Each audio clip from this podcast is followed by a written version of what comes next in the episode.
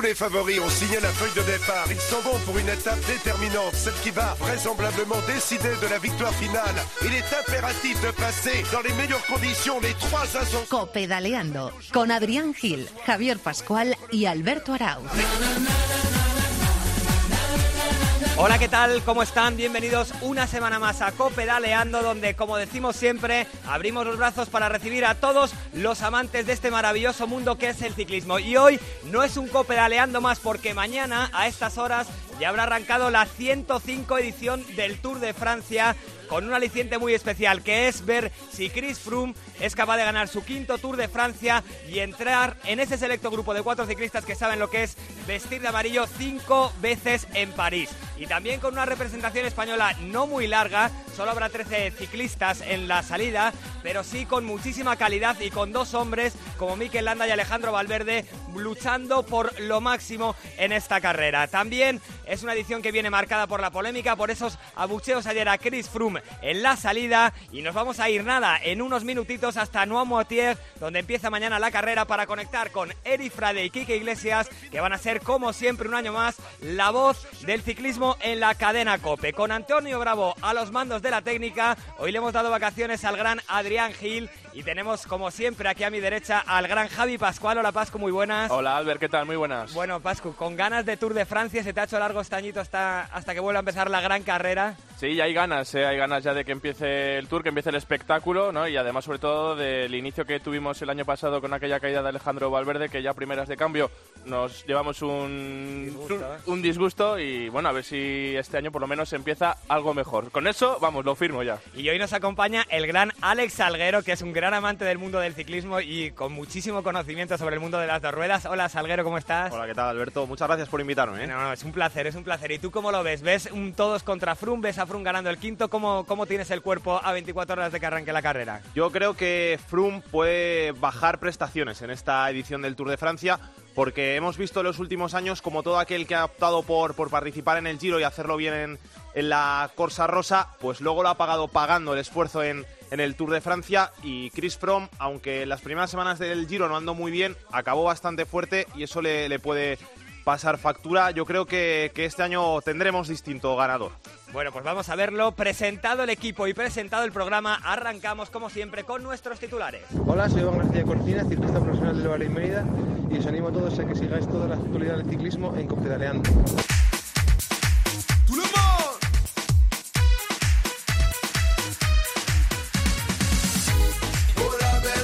Nuestros titulares van única y exclusivamente dirigidos al Tour de Francia porque como hemos dicho, mañana en Noirmoutier, en la provincia de la Vendée, empieza el Tour de Francia y ayer en la gran salida, en la presentación que hace siempre el Tour de Francia, tuvimos la primera polémica porque esto es lo que se escuchó cuando fue presentado el vigente ganador Chris Froome.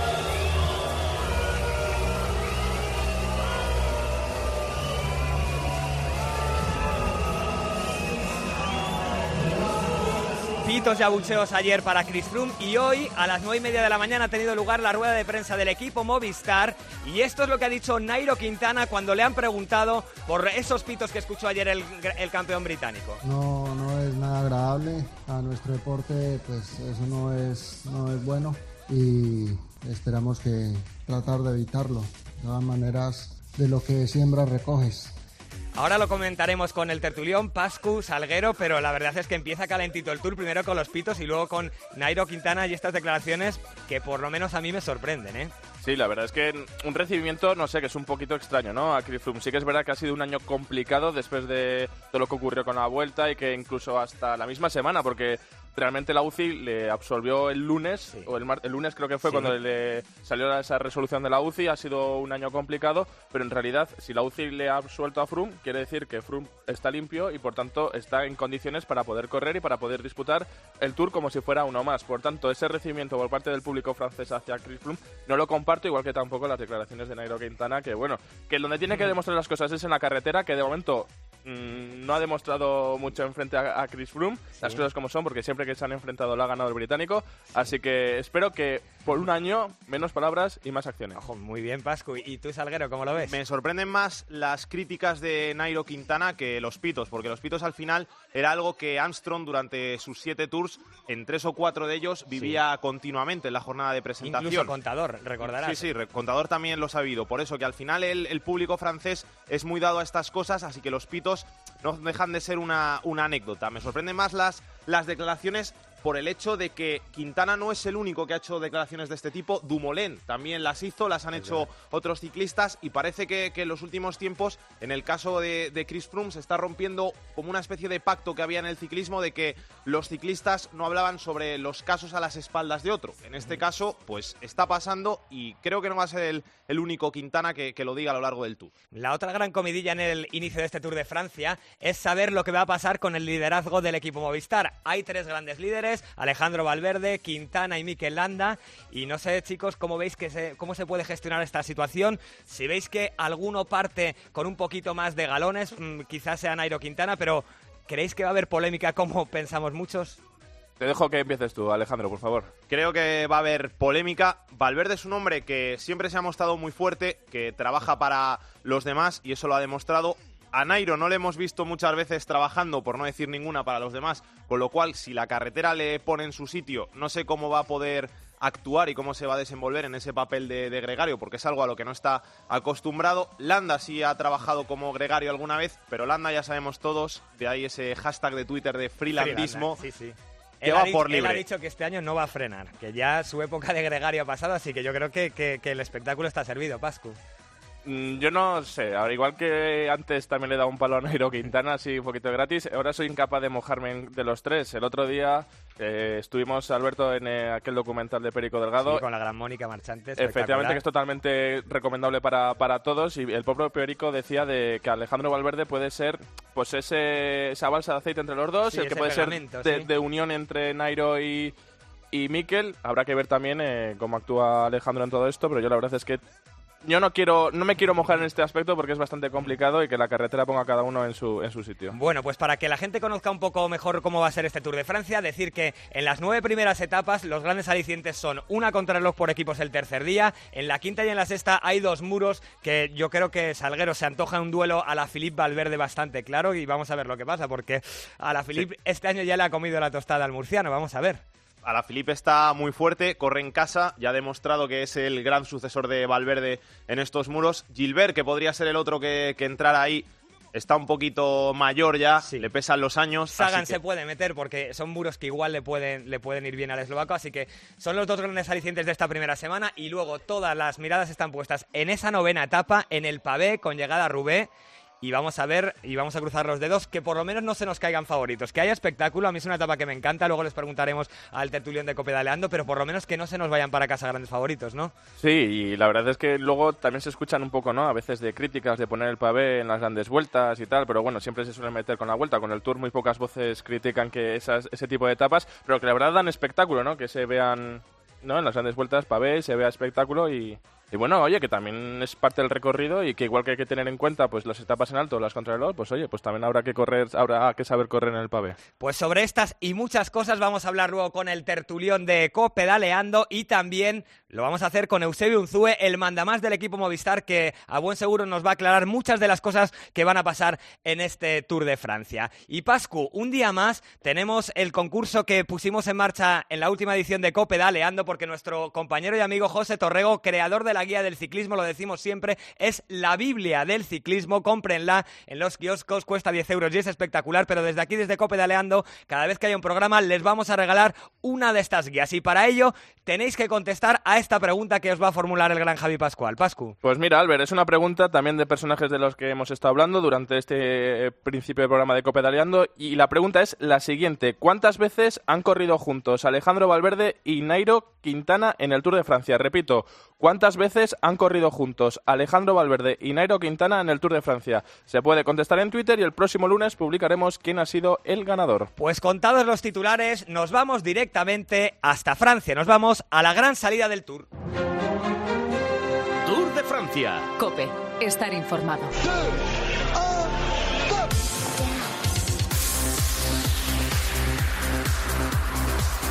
Y nos vamos a ir directamente hasta la isla de Noirmoutier, en Francia, donde mañana arranca una nueva edición del Tour y donde, como siempre, están las voces del ciclismo de la cadena COPE para contarnos con más pasión que nadie todo lo que pasa en la carrera más grande del mundo durante las próximas tres semanas. El gran Quique Iglesias. Hola, Quique, muy buenas.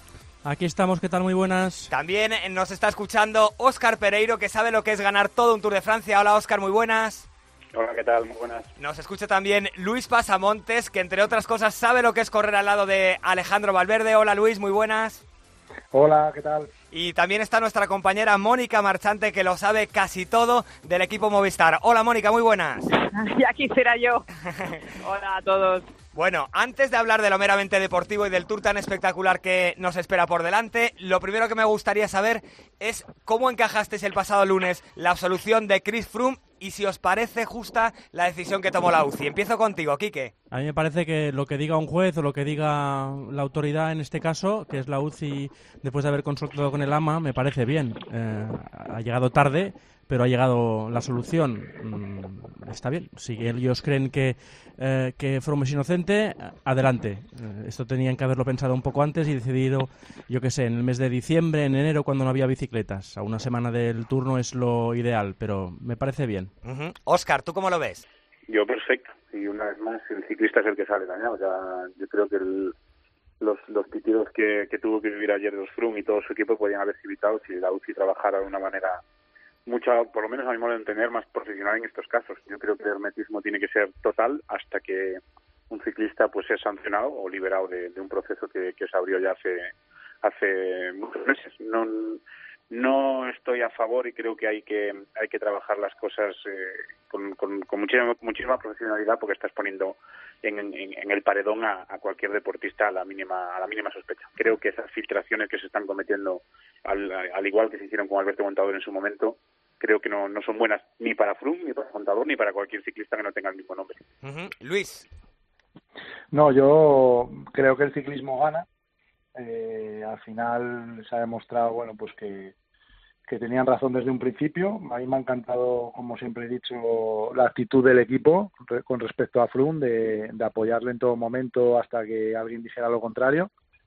Y, y bueno, yo creo que que como bien decís, lo, más importante es mejorar para que no se filtren este tipo de informaciones hasta que no se resuelva el caso y que la resolución sea eh, mucho más rápida, ¿no? Para, para el bien del propio corredor, que al final tiene que estar entrenando y en la cabeza pensando qué va a ser de su futuro y también para el resto de ciclistas que en algunos momentos pues llegan incluso a bueno pues a hacer algún feo a Flum como vimos a Dumoulin en, el pasado Giro de Italia. Yo creo que, que bueno, esperemos que, la gente sepa aceptar esa decisión, que como decía aquí, que eh, es, la, es la UCI la que decide y los jueces, con lo cual tenemos que respetarlo porque si no, no creeríamos en, normas ni en las leyes. Y Mónica, ¿tú cómo recibiste la noticia? ¿Qué te pareció la absolución de Froome? Bueno, a mí me parece que la justicia cuando es lenta no es justicia. Entonces, eh, lógicamente, el fallo me parece que hay que acatarlo porque se supone que ha habido una investigación y que es un fallo de un juez, pero todo el tiempo que ha pasado y todo lo que se ha dicho en ese tiempo, incluso el planteamiento de un turcono sin Froome que se ha resuelto en el último momento, pues me parece que hace relativa la justicia sobre este caso. Y ayer, Quique, en la presentación vimos los primeros pitos de abucheos para Chris Froome. No sé si va a ser la tónica durante este tour, pero la verdad es que preocupa un poco porque es una situación que ya vivió un poco Contador, me parece que fue en el año 2011, y al menos a mí me parecieron francamente desagradables, no sé a ti. Sí, a mí me parecieron no sorprendentes y también desagradables. Esta mañana Cristian Prudhomme aquí en, los alrededores de, de Noirmoutier ha dicho que pide por favor respeto para el ciclista, que lo mejor es no decir nada y que si no le quieren animar que no le animen, pero que tampoco le silben. Pero eh, son 3.500 metros de de, de, carretera. El ciclismo es un deporte gratis. El ciclismo mm, puede hacer que haya mucha gente desde el kilómetro cero hasta el kilómetro 200 y tontos hay en todos los lados. Así que van a seguir eh, silbándole. Seguro, yo creo que va a ir a menos esto. Eh, pero llegará al Peduez, llegará a los Pirineos y llegarán las etapas decisivas y seguro que algún abucheo se lleva. Pero bueno, esperemos que, que pase a un segundo plano y que nos dediquemos a hablar de ciclismo. Tú has corrido, Oscar, muchos años en Francia. Mm, supongo que no, no sé si te ha sorprendido o no y, qué te ha parecido. Bueno, es esperado. Ya, hemos visto a, diferentes corredores que han tenido uh, casos parecidos, pues que, la primera impresión es, es, esa, y sobre todo en la, presentación. Yo creo que, como bien dice aquí, que cuando la carrera empieza a, caminar y, si Froome se pues a, a, practicar el deporte nada más, intenta ser cauto en las, en las declaraciones, porque no es fácil cuando tienes tanta gente detrás eh, de alguna manera presionándote y, de alguna manera te provocándote, insultándote y demás, pues te, estar tranquilo y sereno. Pero lo más normal es que evidentemente que haya el que no sea realmente aficionado al ciclismo 100% y el Tour de Francia sabemos que es una prueba donde hay muchísima gente que, que simplemente eh, va a verla por, por la caravana o va a verla por, muchísimas cosas, una, una, una carrera que, que reúne a millones de personas y va a haber algunos que evidentemente no le van a perdonar esto, como no le perdonaron seguramente a muchos otros en épocas anteriores. Eso ahí es donde digo lo que hay que evitar a, eh, de, cara al, futuro. Primero que no me gustan las, las, respuestas de eh, o, o las, eh, los comentarios de ciertos compañeros de profesión eh, sobre eso. ¿no? Yo creo que los que estuvimos o estamos de alguna manera en, dentro del mundo del ciclismo tenemos que respetar más que nadie eh, las decisiones de la UCI, del TAS, de la AMA, y, incluso, incluso cuando tienes un positivo. Eh, nosotros mismos, en nuestro mundo no debe, no debe contaminar mucho más todos los casos. ¿no? no me gusta eso y por otro lado no me gusta, vuelvo a repetir, que se filtren informaciones hasta que el procedimiento o el caso esté abierto o eh, cerrado de una manera definitiva. Luis, ha hablado Oscar de las reacciones de algunos compañeros. Hoy, al menos a mí me han sorprendido bastante las declaraciones de Nairo Quintana, que ha dicho que cada uno siembra lo que recoge. No sé, no sé cómo, cómo has visto tú las palabras de Nairo. No, sin duda no me ha gustado su reacción, ¿no? Yo, como, como dice Oscar, creo que los ciclistas eh, pues al final debemos de apoyarnos y, no generar o no echar más leña al fuego ¿no? A, los aficionados que estarán en la carretera animando a, a, todos los corredores de este Tour de Francia. No hay que avivar ese fuego y hay que, de alguna manera, pues eh, acatar las, las decisiones que ha habido por parte de la UCI y por parte de la AMA. Y bueno, pues esas declaraciones de Nairo creo que han sido un poco desafortunadas. Tal vez eh, se haya expresado mal, tal vez lo corrija un poco más adelante, porque bueno, tanto, tanto Alejandro como, como Miquel, pues eh, han estado en total desacuerdo con esos silbidos, ¿no? Y, a ninguno de los dos eh, les hubiera gustado recibirlos, como bien han dicho. Y, y creo que, que, no debemos avivar ese fuego, ¿no? Porque a mí también me hace mucha gracia eh, el público que arremete contra Froome, que dice que no es justo que esté corriendo el Tour, pero luego al final de, sus mensajes ponen que, pero que la gente eh, no le increpe o que, o que no hagan ninguna tontería cuando, cuando pasen cerca de él eh, durante la carrera. Entonces es como tirar la piedra y esconder la mano, o sea, o, estás a favor o no, y luego puede haber algún energúmeno que, que se tome eh, esperemos que no la justicia por su cuenta, ¿no? Eh, Mónica, ¿a ti te han sorprendido las palabras de Nairo también? Perdonar, pero es que no escucho a, Luis. No quisiera repetirme, pero no, no lo escucho. Simplemente eh, he visto las palabras de Nairo en titular y visto cómo son los titulares hoy en día y cómo se transmiten las noticias, no me atrevo a opinar porque me gustaría saber el contexto, qué le han preguntado y, la respuesta completa. Lo podemos escuchar, ¿eh? ¿eh? Mira, Mónica, si quieres, yo creo que tenemos el sonido, podemos escuchar a Nairo Quintana. No, no es nada agradable. A nuestro deporte, pues eso no es, no es bueno y esperamos que tratar de evitarlo. De todas maneras, de lo que siembras recoges. Bueno, pues esas son las palabras de Nairo de hoy. Me parece que ya nos está escuchando Eri Frade, la voz del ciclismo de la cadena COPE. Hola Eri, muy buenas. Hola, hola. Hola, ¿cómo estás? Muy bien. Mira, estamos hablando de, toda la polémica sobre los abucheos que recibió ayer Chris Froome y las palabras de Nairo Quintana esta mañana, que me parece que habéis estado allí. No sé cómo lo ves tú, no sé si te han sorprendido, si te parecen las más adecuadas eh, en este inicio de carrera. ¿Cómo, ¿Cómo lo has visto tú? Pues a mí me sorprendió escucharlo, la verdad, y yo no sé si Nairo entendió bien, si se expresó. Eh, más que nada porque eh, anoche en el partidazo de Cope eh, hemos escuchado a Alejandro Valverde y Valverde dijo que era muy buen tío y demás. Y, o sea, me extraña tanto un cambio de, parecer tan radical de, uno a otro estando en el mismo equipo y, no sé, no, no sé exactamente eh, si Nairo Quintana dijo lo que dijo queriendo decirlo o, tengo muchas dudas, porque de lo que siempre recoges, pero no sé si se refería al propio Frun, si a la situación generada, creada durante estos nueve meses por la tardanza entre la UCI, también la tardanza un poco creada también por Froome, tal y como recoge la UCI en su comunicado explicativo, eh, diciendo que, que contestó tarde con respecto a, todas las informaciones del dopaje y todo lo que tenía que explicar dentro del proceso del salbutamol. No sé. Eh, yo, yo estoy empezando a, pensar que Quintana no, no, no era consciente de lo que decía. Eh, aparte de la polémica eh, con los abucheos de Froome y demás, la otra gran comidilla de este Tour de Francia es saber cómo va a gestionar el Movistar, nuestro equipo español en el Tour, eh, ese liderazgo con, tres cabezas, con Aero Quintana, con Landa y con Valverde. Quique, me gustaría saber mm, quién crees tú que llega mejor al Tour, quién crees que va a partir como líder y, si va a haber esa polémica que mucha gente está esperando, que mucha gente vaticina, o crees que van a saber combinar estos, estos egos. El que eh, llega mejor no sé, porque llevan tiempo sin, sin competir. Eh, el que es el líder es Quintana, estoy convencido. Además, Eusebio se le escapa hoy diciendo que, bueno, que Landa tiene tiempo de progresar y Quintana lleva ya mucho tiempo arriba, disputando eh, el Tour para ganarlo. no tengo ninguna duda de que a día de hoy el, el líder es, es Quintana que Landa, si tiene piernas, no va a haber nadie que le sujete y que Valverde va a estar ahí en un segundo plano a mí me da la sensación que por este orden es Quintana, Landa y Valverde. Oscar.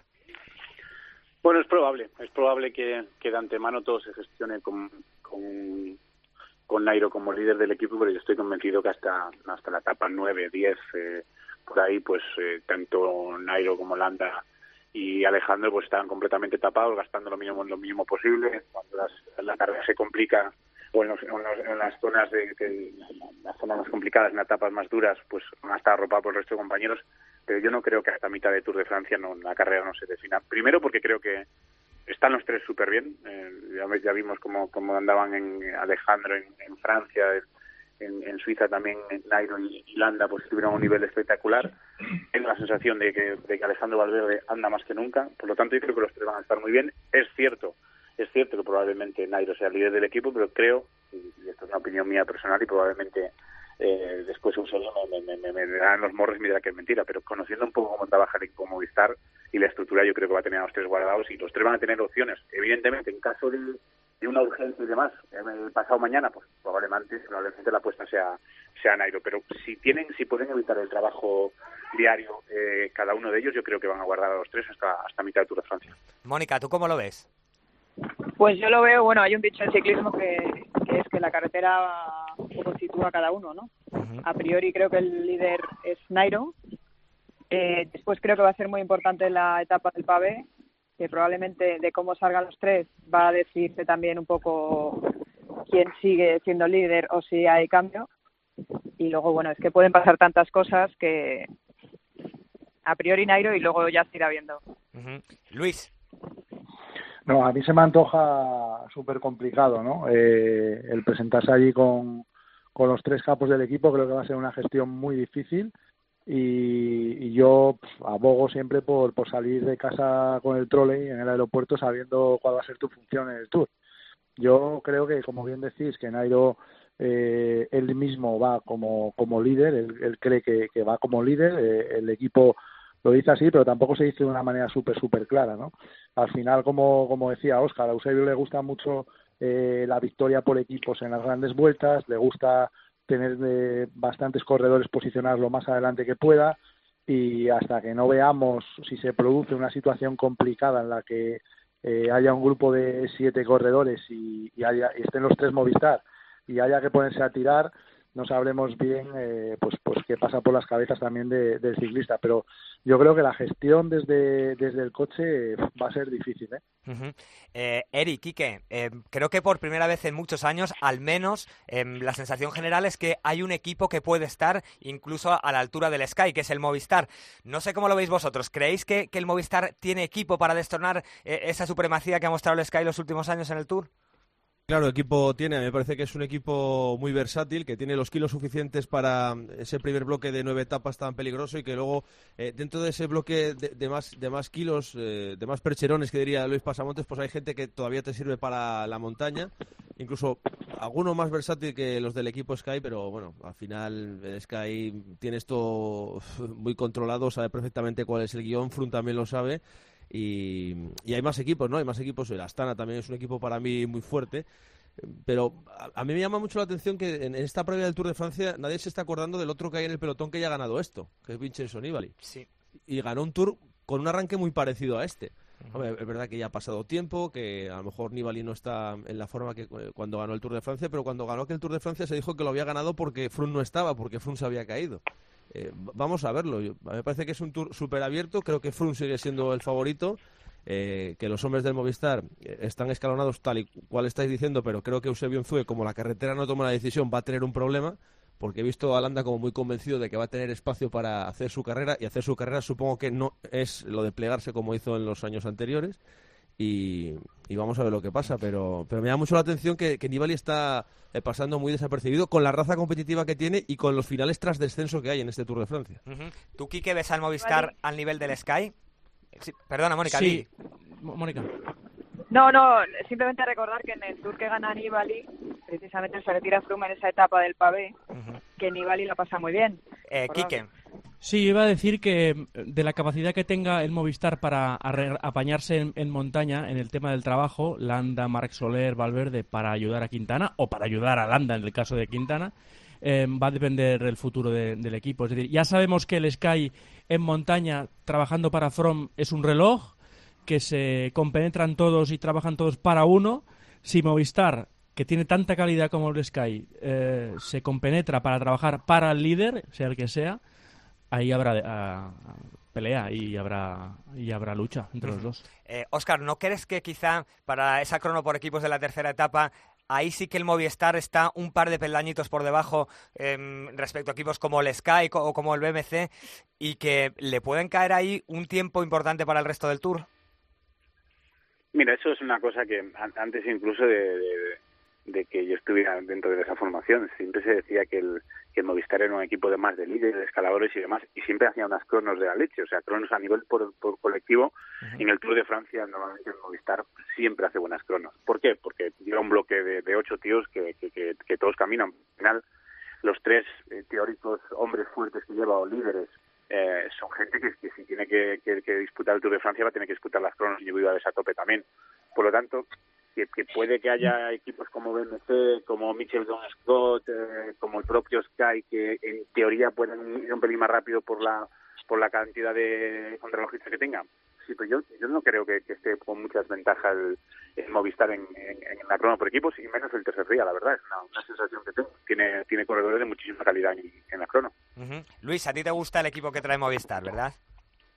Sí, sí, sí. A mí me parece que es un bloque bastante completo, aunque bueno, este año con un ciclista menos, pues eh, hay que hay que hilar muy fino. Yo creo que, que la presencia de André Amador también tiene que ver con, con esa contrarreloj, Herbiti, que, que es un tío que empuja que empuja bien y que empuja fuerte en, en, este tipo de, cronos por equipos. Además conoce conoce muy bien cómo manejar a, a Alejandro y a, y a Nairo. Eh, con Landa, pues imagino que que poco a poco se irá compenetrando. Y después Benati, ¿no? que al final es un tío polivalente con mucha experiencia y que, y que también va a ser eh, un ciclista importante tanto para la etapa de, de pavé como para este viento que pueda aparecer en, en, estas, en estas primeras etapas. ¿no? Yo creo que, que, que, van, que tienen, como bien decíais, un equipo para, para hacer frente a, Sky, pero va a depender un poco pues, la, pues cómo se organice a todos estos eh, caballos de primera para, para poder eh, para poder hacer frente al menos a, al equipo de Froome, ¿no? Mónica, dice Luis que el Movistar lleva un equipo compensado. ¿Tú estás de acuerdo con él?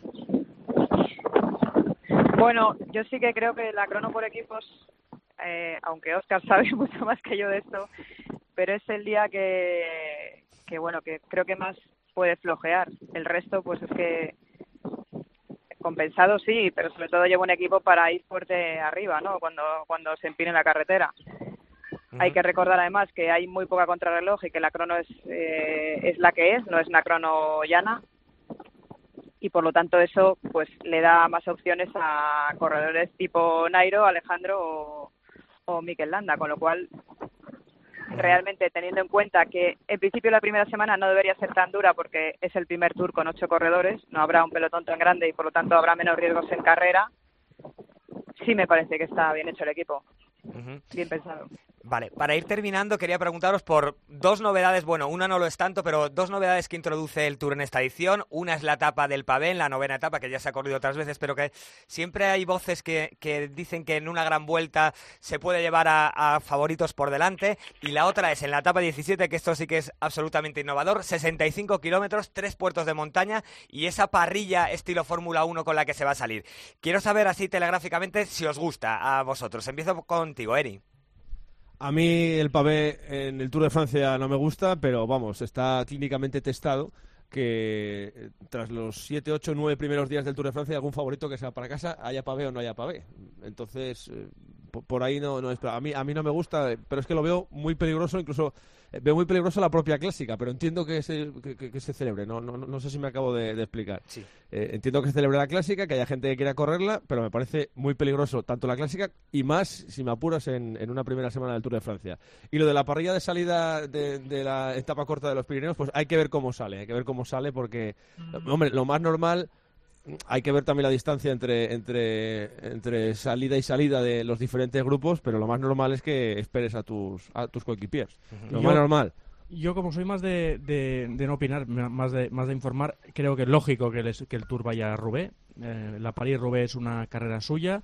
Eh, forma parte del territorio francés y forma parte de, del, del, ciclismo. Y de la es, esencia suya. Sí. Y es normalísimo que vayan para allá, no cada año, pero sí de vez en cuando y va a ser un espectáculo y ojalá que la suerte sonría a todo el mundo. Y lo de la parrilla me parece una cosa que como lo hacen ellos les saldrá bien, todos les sale bien. eh, eh, eh, cualquier invento que haga esta gente eh, funciona y, y, bueno, pues seguro que es un espectáculo. 65 kilómetros me parecen muy pocos de todos modos, ¿eh? pero bueno, pues, será un invento chulo, yo qué sé. Oscar. Mira, yo en cuanto en cuanto al papel, yo creo, yo lo veo bien, no, no lo veo mal, evidentemente.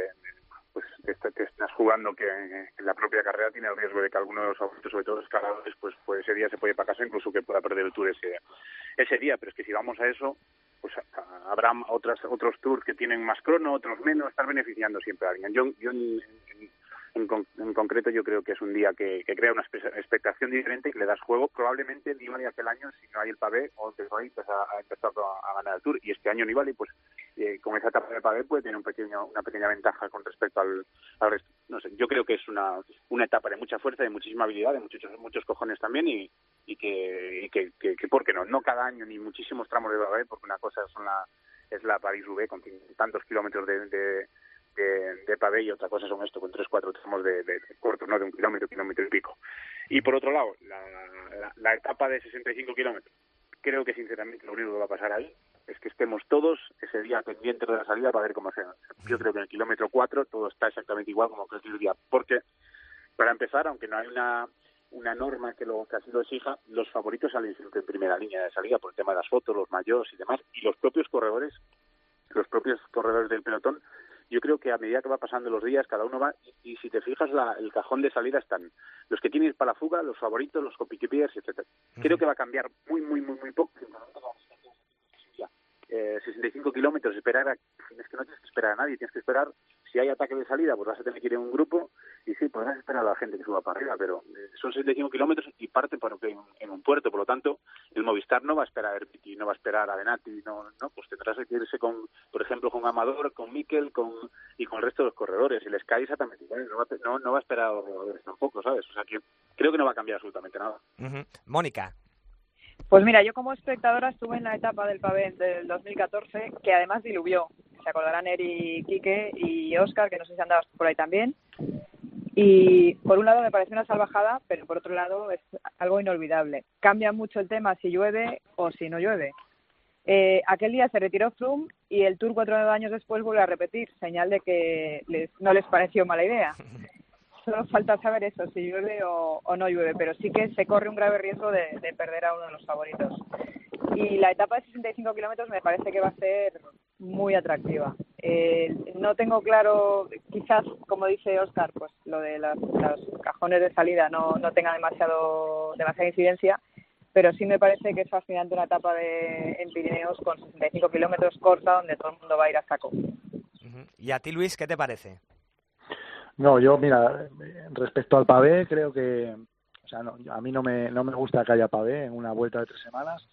Es, eh, es un terreno eh, difícil para especialistas, para, para hombres que, saben cuando van a la París-Roubaix o al Tour de Flandes, saben a lo que a lo que se enfrenta y cuando vas a hacer este tipo de carreras, pues sabes los riesgos que corres, pero luego hay otro grupo de ciclistas eh, que, están especializados en vueltas de tres semanas, vueltómanos, gente que, que tiene otra corpulencia, que no ha probado nunca eh, ese tipo de terreno, eh, como Egan Bernal, que lo veíamos hace poco por ahí dando botes al hombrecillo por encima de las piedras, pues creo que es peligroso no solo para, para el propio escalador o para el propio ciclista que nunca ha pedaleado ahí encima, sino también para el propio clasicómano que bueno que se enfrenta a este a estos corredores que pues dan bandazos, que, que no saben por dónde rodar. Yo creo que es un riesgo innecesario y que y que se debería respetar un poco en esa línea a, a los vueltómanos que, que van a una carrera de tres semanas, que la han preparado con ciencia y que, pues como decía Mónica, como llueva, es que es una pista, una pista de patinaje, ¿no? Y, y creo que, es un riesgo que, que se puede evitar, aunque a nivel espectador es, es algo fascinante de, de ver, ¿no? Esperemos que no pase nada nada grave y que, y que todos salgan de alguna manera por su propio pie de, de ahí, ¿no? Y luego, por otro lado, la, la etapa de la etapa corta de 65 kilómetros con, con ese nuevo formato de parrillas y demás, pues estoy totalmente a favor de, de, estos cambios, de estas ya se han ido introduciendo poco a poco etapas cortas, de, vamos a tener también una de, de 80 y pico, la vuelta también aboga por etapas de 100 kilómetros y siempre que ha habido etapas de este estilo, pues hemos visto eh, Gresca desde el banderazo de salida hasta el final, ¿no? Eh, nos acordábamos de Contador que salía con un par de geles en el bidón y solo le faltaba pintarse con corcho quemado por debajo del ojo, ¿no? De, para, para mostrar sus, sus señales de, de guerra, como los indios. Así que yo creo que a favor totalmente y que va a ser una etapa espectacular, sin duda. Uh -huh. Y ya la última para todos. Me gustaría saber quién creéis que va a ganar el Tour y quién os gustaría. Eri, empiezo contigo. Uf.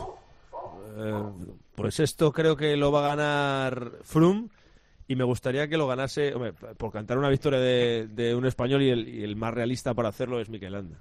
Quique. A ver, yo creo que lo va a ganar Quintana, porque no debe estar por la labor después de todo lo que le ha pasado. Me gustaría que lo ganara un corredor nuevo. Es decir, para no meterme en líos con españoles. Me gustaría que lo ganara, por ejemplo, Primoz Roglic, que me han hablado muy bien. O Román Bardet. Venga, va. Román Bardet, que es francés y que ya les toca a los franceses. Muy bien. Oscar. Pues yo creo que Richie Porte, y me encantaría que lo ganara, es, es corazón puro y duro Alejandro Valverde. O sea, cualquiera de los Movistar, ¿eh? De, pero por este orden, Alejandro Valverde, Miquel Landa y Nairo como tercero. Mónica. Pues yo estoy con Oscar. A mí me gustaría que lo ganara Alejandro Valverde, si no Nairo o Miquel. Y soy malísima pronosticando. no tengo ni idea quién lo va a ganar, sinceramente. ¿Y Luis, tú? Yo creo que lo va a ganar Froome, porque me gustaría que lo ganara un español, que podría ser Valverde Holanda, pero como son gregarios de Nairo no va a ser posible. ¿Y quién me gustaría que lo ganara realmente? Pues por amistad y, por lo que lo quiero, Rigoberto Urán. Muy bien, pues Eric Quique, para terminar, contad a nuestros oyentes cómo va a ser el despliegue de la cadena COPE, a qué hora vamos a entrar todas las tardes, contáselo a la audiencia. Bueno, de lunes a viernes, va a ser un poco lo del año pasado, de lunes a viernes a través de cope.es, la aplicación de tiempo de juego y las emisoras Cope Más desde las 4 de la tarde y hasta las 6. Hombre, se acaba muy muy pronto, se acaba a las 4, a lo mejor a las 5 y media nos vamos, o, o, incluso a las 5, pero vamos, de 4 a 6, y luego los fines de semana pues iremos dentro de tiempo de juego si lo hubiera, y si no, pues eh, seremos nosotros mismos eh, los que pongamos el sonido al tiempo de juego para transmitir, pues eso, desde las 3 de la tarde, desde las 4, en función de, del interés y de cómo vaya la etapa de rápido, porque afortunadamente esto no es una ciencia exacta. Y, y déjame que apunte una cosa, porque es una cosa que está aquí en el ambiente, que lo sabe porque estábamos en la misma conversación. Hay quien dice por aquí que a lo mejor Frun, igual que le pasó el año pasado con Landa o le pasó a Wiggins con él, que a lo mejor otra vez a un ciclista del Sky siendo vamos a decir, frenado, con sus caballos frenados por, por Froome por culpa de, del je- de la jefatura de filas. Y aquí, y Egan Bernal, ¿verdad? Sí, Fua, es que sí, sí. lo estuve hablando el otro día con Pasamontes, yo creo que es la mayor irrupción en el mundo del ciclismo desde hace muchísimos años. Aquí hay gente muy convencida de que anda tanto, tanto, tanto que podría estar en la disposición de luchar por, por todo. Y- Tres semanas, tres semanas. Ya, ya, ya, por eso, por eso. A mí me parece un poco Tres precipitado, pero... Tres semanas Tiene- el Tour es muy complicado. Muy tiene complicado. 21 y es años, buenísimo, ¿eh? Y para mí, para mí va, a ser, va a ser el futuro del ciclismo. O sea, estoy convencidísimo. Pero creo que es el Tour de Francia, el primer Tour de Francia que hace es, complicado. Y le saldrá muy bien seguramente, ¿eh? Porque como no va de líder y demás, yo creo que le ha venido muy bien que pueda salir en este Tour de Francia. Porque va a salir, como cuando Alejandro le ficharon a Nairo, que se, que se, se quitó esa, esa Así presión fue. y, y, y, y voló, ¿no? Y Bernal yo creo que va a ser un corredor de- del, va a ser el corredor del futuro estoy convencidísimo de que le ha salido un rival muy muy muy muy fastidiado al que pronosticábamos que iba a ser el dominador del Tour los próximos años era Dumoulin creo que le ha salido un rival muy duro porque sube más que nadie y en crono va como un auténtico avión. Pero el primer Tour de Francia no es fácil es una carrera como antes lo decía Luis aquí hay que saber correr en el viento el día a día el, el, el, el las montañas el, el primer Tour de Francia es muy complicado brillar Que sí. Yo te digo, lo que está en el ambiente, igual que me dijeron en su momento, es de, vamos a ver si pasa el pavé. Eso también me lo dijeron en la, mi- nos lo dijeron en la misma frase. Pero bueno, que es una cosa que está ahí en el ambiente y como está en el ambiente y en el ambiente estamos nosotros, pues ahí lo dejo. Pues veremos a Egan Bernal, a Froome, a Landa, Valverde y a todos los ciclistas que van a correr este Tour todas las tardes a partir de las 4 de la tarde en tiempo de juego. Eric, Ike, Oscar, Luis, Mónica, eh, un abrazo muy fuerte y gracias. Nos seguimos escuchando aquí en Copedaleando. Un abrazo Adiós, a disfrutar. Te espero alguna tarde, Arau. Gracias, Eric. Sigues escuchando Copedaleando con Adrián Gil, Javier Pascual y Alberto Arauz. Once upon a younger year, when all our shadows disappeared, the animals inside came out to play. Went face to face with all our fears, learned our lessons through the tears, made memories we knew would never fade. Y un día más acabamos con nuestro sprint final y lo hacemos con el Giro femenino que ha arrancado este viernes, Pascu. Sí, ronda italiana que contará con 10 etapas hasta el próximo 15 de julio. Destaca la subida al temido Zoncolán en el penúltimo día, además de dos contrarrelojes. En esta edición España está representada con dos equipos, el Movistar y el Vizcaya Durango, y además están las corredoras Anne Sant Esteban del equipo Ale Cipollini y Sheila Gutiérrez en el conjunto chilanse. Y además, eh, hace unos minutos ha acabado la primera contrarreloj, que se ha llevado el equipo Sunway un segundo por delante del Minchelton. Movistar ha sido octavo y el Vizcaya vigésimo cuarto. Anne Esteban, plata en los Juegos Olímpicos del Mediterráneo, Salguero. La ciclista de la selección española batió en el sprint por la segunda posición a la italiana Magnaldi tras rodar durante toda la jornada en cabeza. Mario González en la prueba masculina fue quinto y el mejor de los españoles. Terror, escenario este fin de semana del Campeonato de España de Enduro. Las Islas Canarias acogerán por primera vez un campeonato de España de BTT. No faltarán a la cita los actuales campeones, como son Antonio Ferreiro y Sandra Jordá, o los recientes campeones del Lompe de España, Gabriel Torralba y Miriam Alcántara. El equipo español de pista se concentró en el velódromo Luis Puig en los últimos días. La selección dirigida por Raúl Mena preparó el Europeo Elite de Glasgow que se celebrará del 2 al 7 de agosto y los junior ultimaron su puesta a punto para el Mundial que tendrá lugar en Suiza del 15 al 19 del mismo mes de agosto. La selección de ciclismo adaptado empieza su camino para Tokio 2020. La selección española de ciclismo adaptado disputará este fin de semana la Copa del Mundo de Emen, donde el combinado nacional ambiciona sumar valiosos puntos de cara a la clasificación para los próximos Juegos Paralímpicos.